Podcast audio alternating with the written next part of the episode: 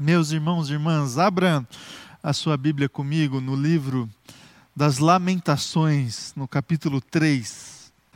Lamentações, capítulo 3. Eu vou ler a partir do versículo de número 19 até o versículo 32. Então, Lamentações 3, de 19 a 32. O texto diz assim: Lembro-me da minha aflição e do meu delírio, da minha amargura e do meu pesar. Lembro-me bem disso tudo e a minha alma desfalece dentro de mim. Todavia, lembro-me também do que pode me dar esperança. Graças ao grande amor do Senhor é que não somos consumidos, pois as suas misericórdias são inesgotáveis. Renovam-se cada manhã, grande é a sua fidelidade. Digo a mim mesmo: a minha porção é o Senhor, portanto, nele porei minha esperança. O Senhor é bom para com aqueles cuja a esperança está nele, para com aqueles que o buscam. É bom esperar tranquilo pela salvação do Senhor. É bom que o homem suporte o jugo enquanto é jovem. Leva-o sozinho e em silêncio, porque o Senhor o pôs sobre ele. Ponha o seu rosto no pó, talvez ainda haja esperança. Ofereça o rosto a quem o quer ferir e engula a desonra porque o Senhor não o desprezará para sempre. Embora ele traga tristeza, mostrará compaixão. Tão grande é o seu amor infalível. Até aqui, vamos, vamos orar, meus irmãos e irmãs, mais uma vez. Coloque aí diante do Senhor, vamos orar diante da Sua palavra. Muito obrigado, Pai, pela Sua palavra. Obrigado, Deus, porque nós temos essa manhã, Pai, todas as condições de se colocar diante da Sua palavra, Deus, e abrir o nosso coração para entender a Tua vontade, Deus, para receber a direção do Senhor que vem para nós a partir da é, inspiração do Senhor e do Teu Espírito Santo pela Tua palavra. Que, nós que a gente consiga, Deus, essa manhã receber a porção que nos está reservada, Deus, essa manhã da tua palavra, Deus, que seja assim, em nome de Jesus. Amém e amém. Graças a Deus, meus irmãos e irmãs. É, meus queridos, eu iniciei este mês, lá no primeiro domingo do mês de setembro, conversando com você sobre o passado. Conversei com você é, diante da pergunta: o que, que a gente faz com o nosso passado? Obviamente, essa conversa, essa temática foi motivada pela, pelo tema que viria a, ser da nossa conferência missionária do, do passado ao futuro, o hoje de Deus. Então, é, um domingo antes da nossa conferência missionária, eu conversei com você sobre o passado e sobre o que, que a gente pode fazer olhando para as escrituras sagradas, olhando para os desafios que a gente consegue extrair da palavra de Deus, o que, que a gente pode fazer com aquilo que já foi, aquilo que já passou.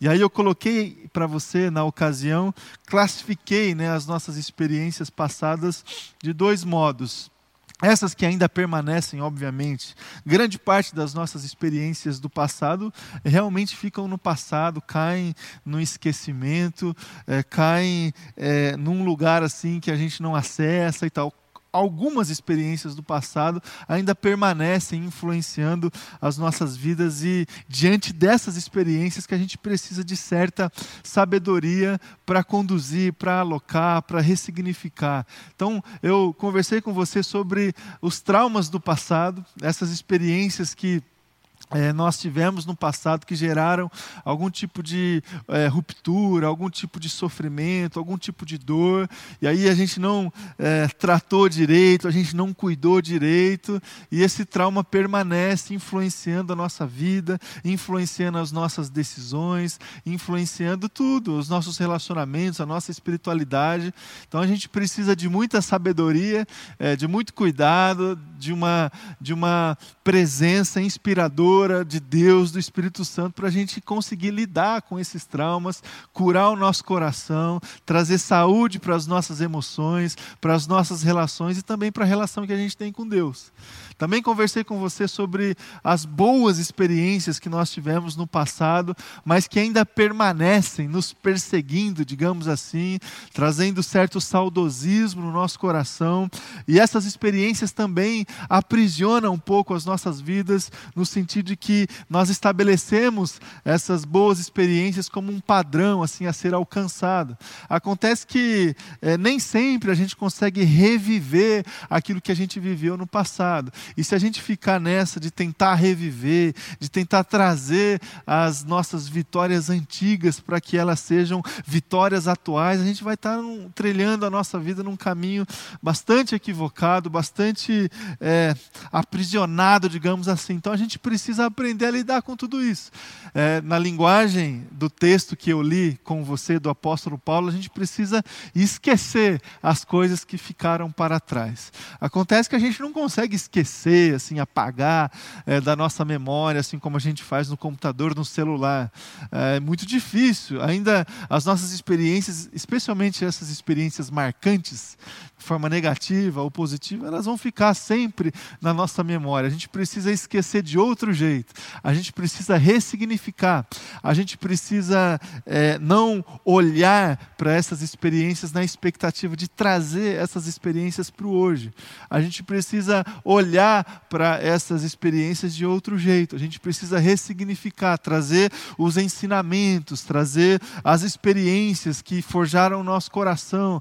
A gente precisa olhar olhar para o nosso passado com muita sabedoria para a gente conseguir caminhar, para a gente conseguir seguir a nossa vida, olhando para frente, olhando para tudo o que Deus deseja fazer na, na nossa vida, olhando para tudo que o que Deus deseja ainda escrever na nossa história, olhando para tudo o que Deus deseja ainda escrever é, na história, utilizando as nossas vidas. Isso pode acontecer a partir dos nossos relacionamentos nas vidas de outras pessoas, da nossa família, do nosso círculo de amizade. Isso pode acontecer é, dentro da comunidade, o que Deus deseja fazer através das nossas vidas, no contexto da nossa comunidade no dia de hoje que vai respingar para as próximas gerações. Então a gente precisa aprender, meu irmão e minha irmã, a lidar com o nosso passado se a gente realmente deseja viver uma vida que é experimentada em novidade, em abundância diante do Senhor. Do contrário, se a gente não conseguir lidar com isso, nós estaremos estagnados, parados, é, nós estaremos é, olhando para trás e impedidos de viver o que Deus deseja que a gente viva no dia de hoje.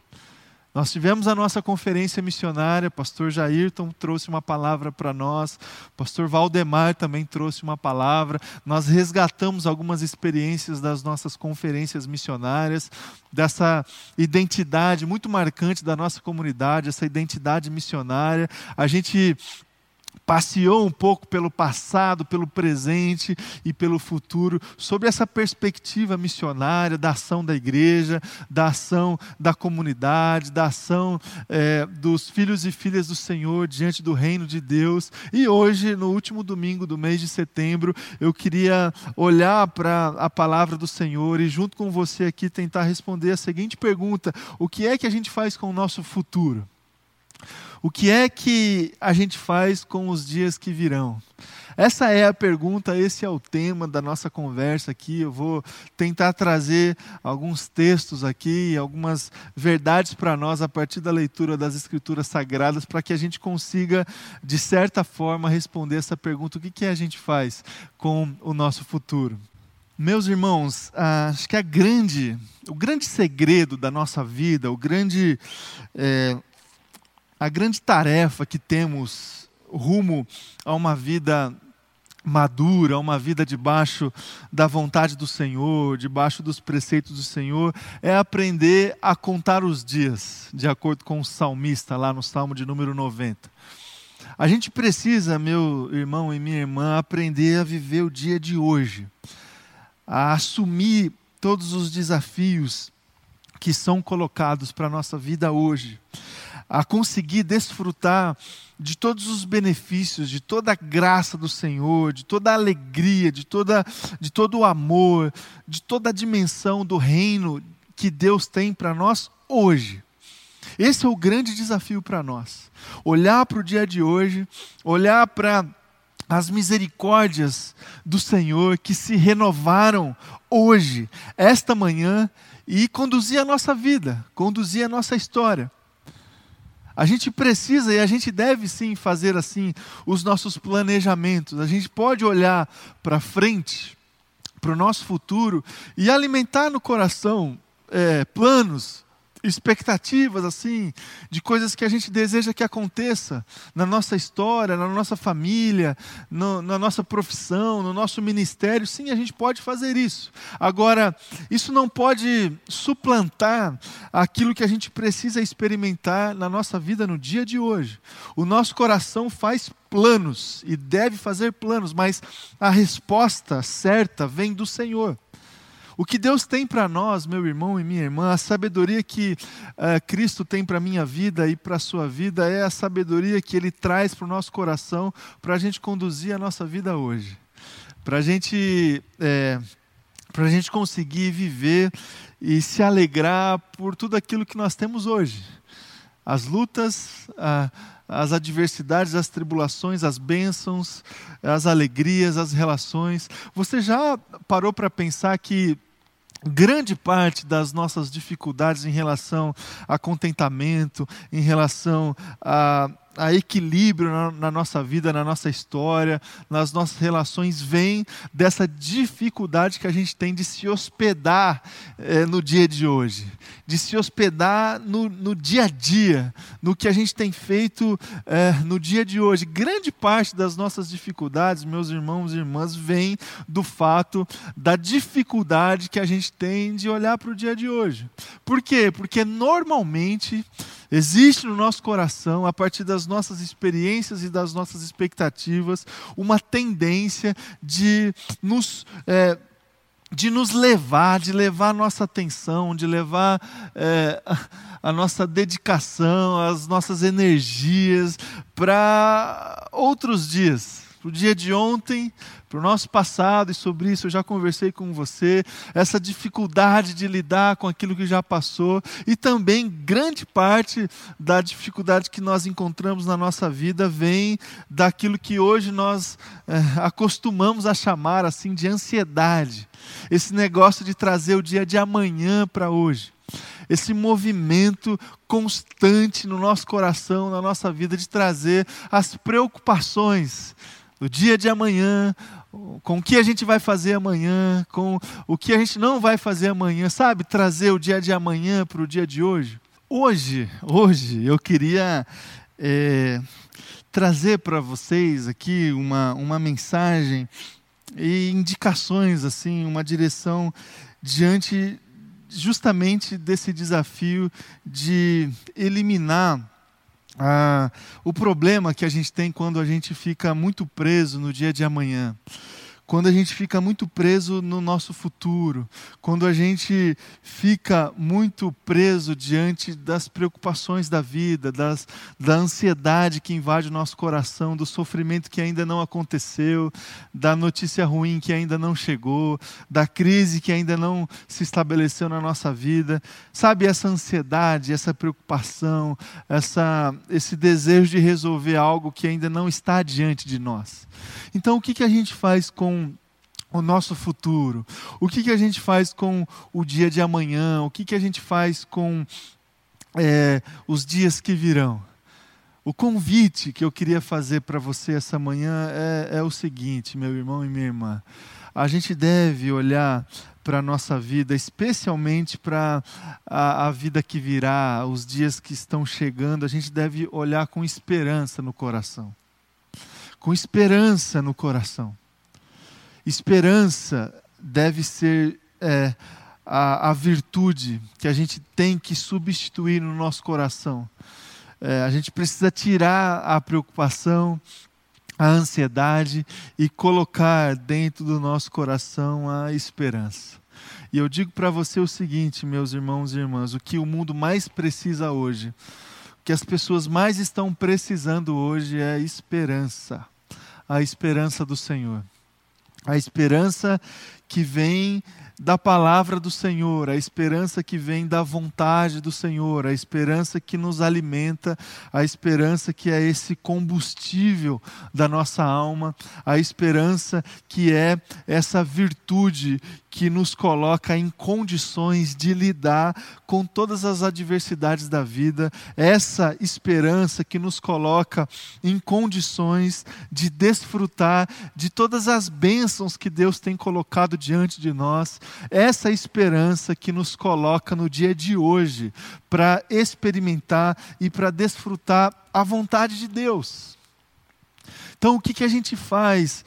Com o nosso futuro, a gente olha para ele com esperança no coração. O que, que a gente faz com é, uma perspectiva muito negativa, assim, que nós encontramos quando a gente olha para o futuro, sabe?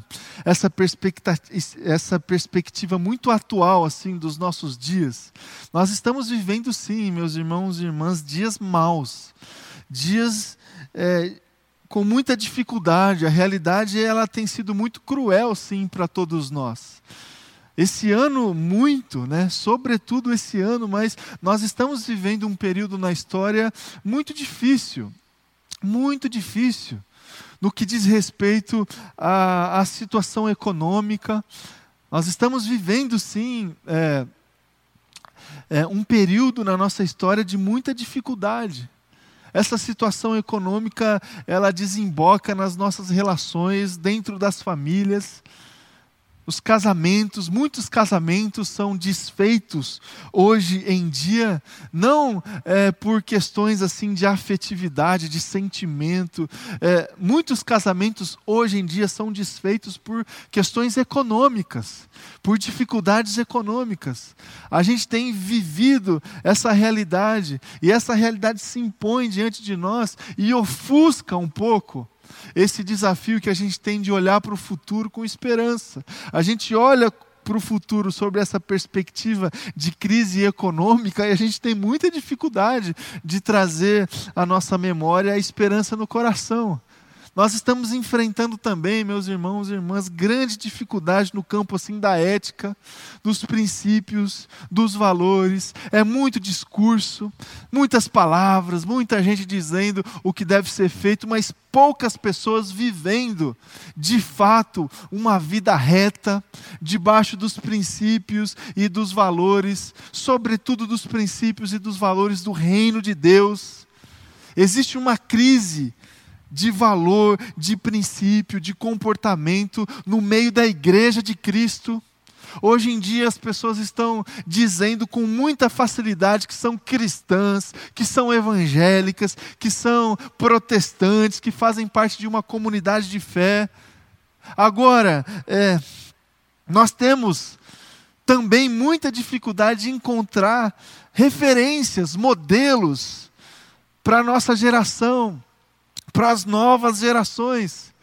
Nós acostumamos a colocar, meus irmãos e irmãs, toda a culpa da depravação moral, assim, nas novas gerações, não é? A gente olha para os jovens, para os adolescentes, e a gente, vez ou outra, faz esse comentário assim: ah, essa geração está perdida, esses adolescentes estão perdidos, esses jovens estão perdidos. Meus irmãos e irmãs, eles estão perdidos porque eles olham para nós, eles olham para os mais velhos e eles não encontram referência. Eles não encontram um modelo, eles estão perdidos, sim, porque ninguém está trazendo para eles o caminho e a direção. Essa crise moral, ética, de valor, está enraizada na nossa vida, no nosso mundo, dentro da igreja, fora da igreja. E aí, a gente olha para o futuro e a gente tem muita dificuldade de olhar para o futuro com esperança diante dessa dificuldade de estabelecer bons modelos, boas referências.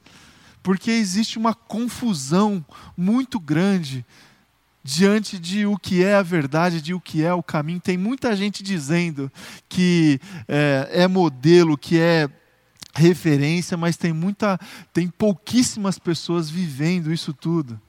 Nós estamos diante de muitas situações de crise, meus irmãos e irmãs, crise de sentido, muita, muita crise no campo emocional, muita dificuldade no campo da saúde emocional. Muitas pessoas estão perdidas nesse sentido de encontrar motivo, razão para viver, sentido para a sua vida.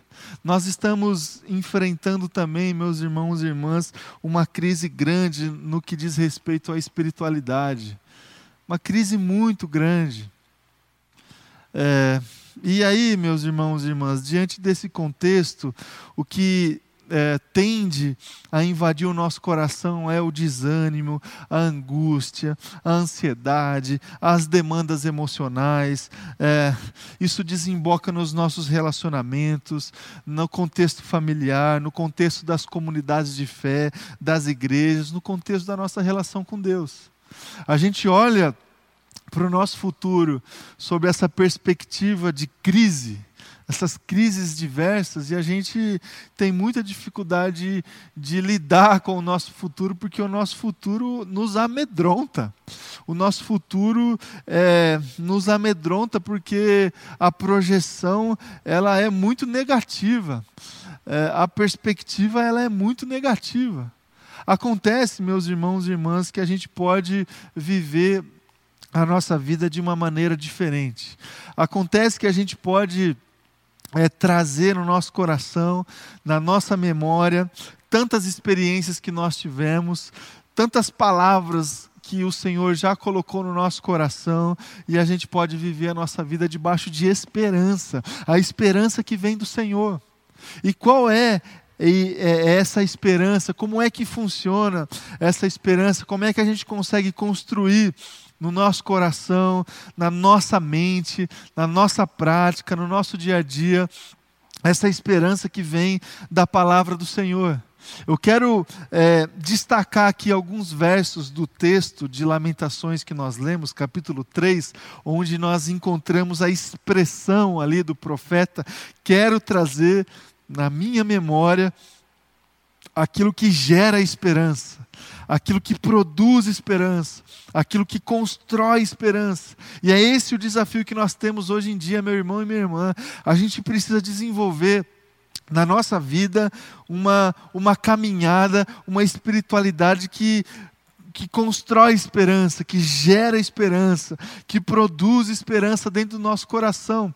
Senão a gente não vai conseguir lidar com o nosso futuro, senão a gente não consegue lidar com o nosso presente, senão a gente tem muita dificuldade de lidar com a nossa vida, com a nossa fé, com tudo, todas as áreas das nossas vidas. Como é que o profeta conseguiu trazer na memória, trazer no coração é, situações para produzir esperança. Eu quero colocar aqui para você desafios é, que a gente pode destacar nesse texto. A primeira situação é o seguinte: o que produz esperança dentro do nosso coração, meu irmão, minha irmã, são as misericórdias do Senhor. Versículo 22 e 23 do texto que a gente leu. Graças ao grande amor de, do Senhor é que não somos consumidos, pois as suas misericórdias são inesgotáveis, renovam-se a cada manhã. Meus irmãos e irmãs, sem esperança no coração, nós somos consumidos. Se a gente olhar para o nosso futuro, se a gente olhar para a nossa vida, diante dessas, dessas projeções de crise, crise econômica, crise ética, crise espiritual, é, se a gente olhar para a nossa vida, para o nosso futuro, com esses óculos das crises diversas que estão diante de nós, nos perseguindo, se impondo com uma realidade muito cruel, nós seremos consumidos. Nós seremos consumidos diante de todo tipo de adversidade. Agora, a gente pode olhar para o Senhor e olhar para essa verdade que nós encontramos na palavra de Jesus as misericórdias do Senhor são inesgotáveis, renovam-se a cada manhã. Meus queridos, a gente precisa aprender a construir dentro do nosso coração essa, esse deleite, esse desfrute dessa misericórdia do Senhor que a cada dia toda manhã se renova nas nossas vidas. Então, meus irmãos, como é que eu consigo é, desfrutar, construir, produzir no meu coração, na minha memória, essa esperança do Senhor? Eu consigo através da misericórdia do Senhor quando eu desfruto, quando eu me coloco todos os dias, todas as manhãs, com a minha oração, com a minha devoção, para se deleitar, para desfrutar dessa misericórdia do Senhor, eu vou conseguir produzir no meu coração essa esperança. Que seja assim na minha vida, que seja assim na sua vida, que você consiga produzir no seu coração esperança a partir das misericórdias do Senhor. Uma segunda situação, uma segunda lição que a gente tem é, para conseguir construir esperança dentro do nosso coração tem a ver com a bondade do Senhor. Versículo 25 do texto que a gente leu: O Senhor é bom para com aqueles cuja esperança está nele, para com aqueles que o buscam. Meus irmãos e irmãs, a gente precisa é, entender a palavra do Senhor e a vontade de Deus para é, encher o nosso coração de esperança também. Porque, assim, existe uma, uma dificuldade também, meus irmãos e irmãs, é, diante de todas essas crises que foram descritas aqui é, para vocês, de tentar entender como é que. Como é que Deus está diante de, diante da adversidade, diante do sofrimento, diante da dor, diante, diante da, da provação, da tentação, de todo o mal que se coloca diante de nós. A gente pode, meus irmãos e irmãs, é, entrar num, num certo caminho falacioso, assim, de tentar enquadrar Deus é, como causador da crise, da dificuldade na nossa vida. A gente pode tentar colocar Deus assim de uma maneira muito fatalista e colocar Deus como se ele fosse o causador da dificuldade, o causador da, do desânimo, da tristeza. Não, meus irmãos, Deus é bom. O Senhor é bom. As suas misericórdias duram para sempre, não é essa a expressão que a gente encontra é, lá no Salmo? O Senhor é bom, a sua vontade é boa, perfeita, agradável. Os pensamentos que o Senhor tem para a minha vida e para a sua vida são pensamentos de paz e não de mal. Os pensamentos do Senhor são mais altos do que os nossos pensamentos. Essas verdades que a gente encontra nas Escrituras Sagradas, elas devem gerar no nosso coração esperança. E esperança, o Senhor é bom para com aqueles cuja a esperança está nele. A gente precisa abrir o nosso coração para desfrutar dessa bondade do Senhor. O Senhor é bom, Deus é bom, meu irmão e minha irmã. Ele nos ensina com as dificuldades, sim. Ele nos ensina com o sofrimento, sim. Ele é, é, soberano sobre todas as coisas, sobre tudo e sobre todos, sim. Acontece que é, a gente não pode, meu irmão e minha irmã, colocar o Senhor como causador do sofrimento na nossa vida. Muito sofrimento que nós estamos desfrutando são provocados pela corrupção do homem, pela nossa corrupção, pelo nosso pecado, é, pela injustiça que, que está presente na história, na, na nossa vida e na vida das pessoas. Agora, há esperança para nós, meu irmão e minha irmã. E essa esperança vem da bondade do Senhor. O Senhor é bom, o Senhor é bom. E diante dessa bondade, a gente pode encher o nosso coração de esperança. A gente pode olhar para o nosso futuro, para o nosso dia de amanhã, com a expectativa de desfrutar dessa bondade do Senhor.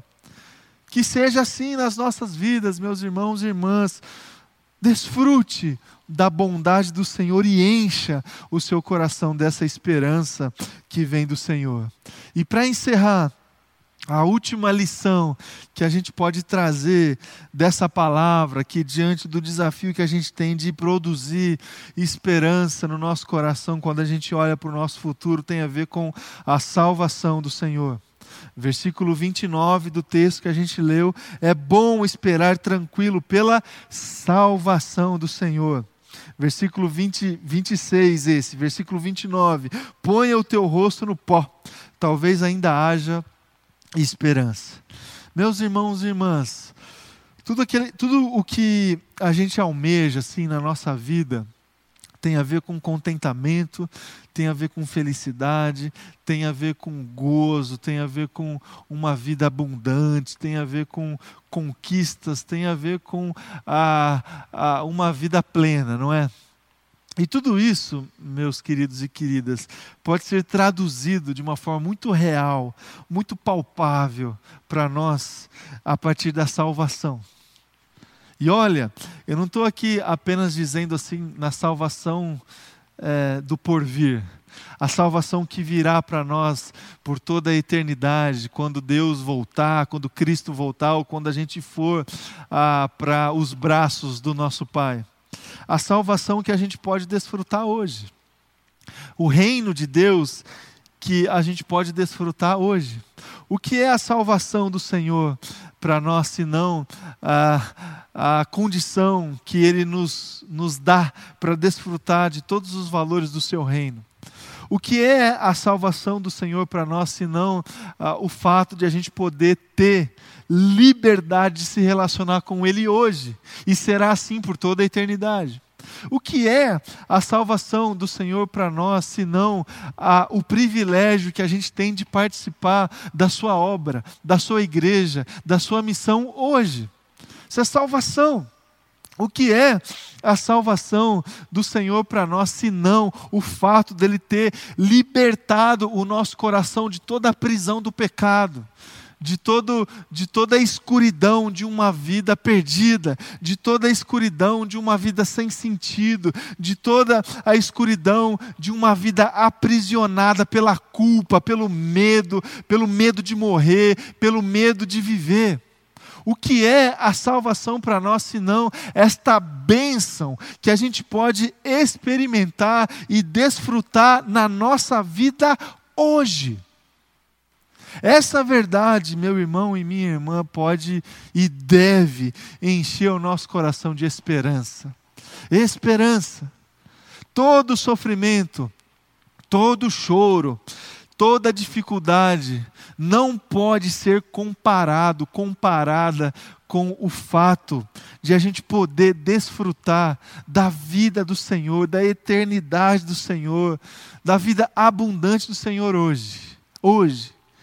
Então, nós temos muito mais motivos para agradecer, para louvar e para bendizer do que para murmurar, reclamar nós temos muito, mais motivos para encher o nosso coração de esperança, meus irmãos e irmãs, do que encher o nosso coração de preocupação e ansiedade. Por isso, vamos buscar, em primeiro lugar, este reino aqui este reino de Deus que tem a ver com as suas misericórdias que se renovam nas nossas vidas todos os dias, que tem a ver com a bondade do Senhor. O Senhor é bom, o Senhor é bom e que tem a ver com a salvação do Senhor, com o fato de a gente poder desfrutar da vontade dele nas nossas vidas hoje, hoje. Então, o que, que a gente faz com o nosso futuro?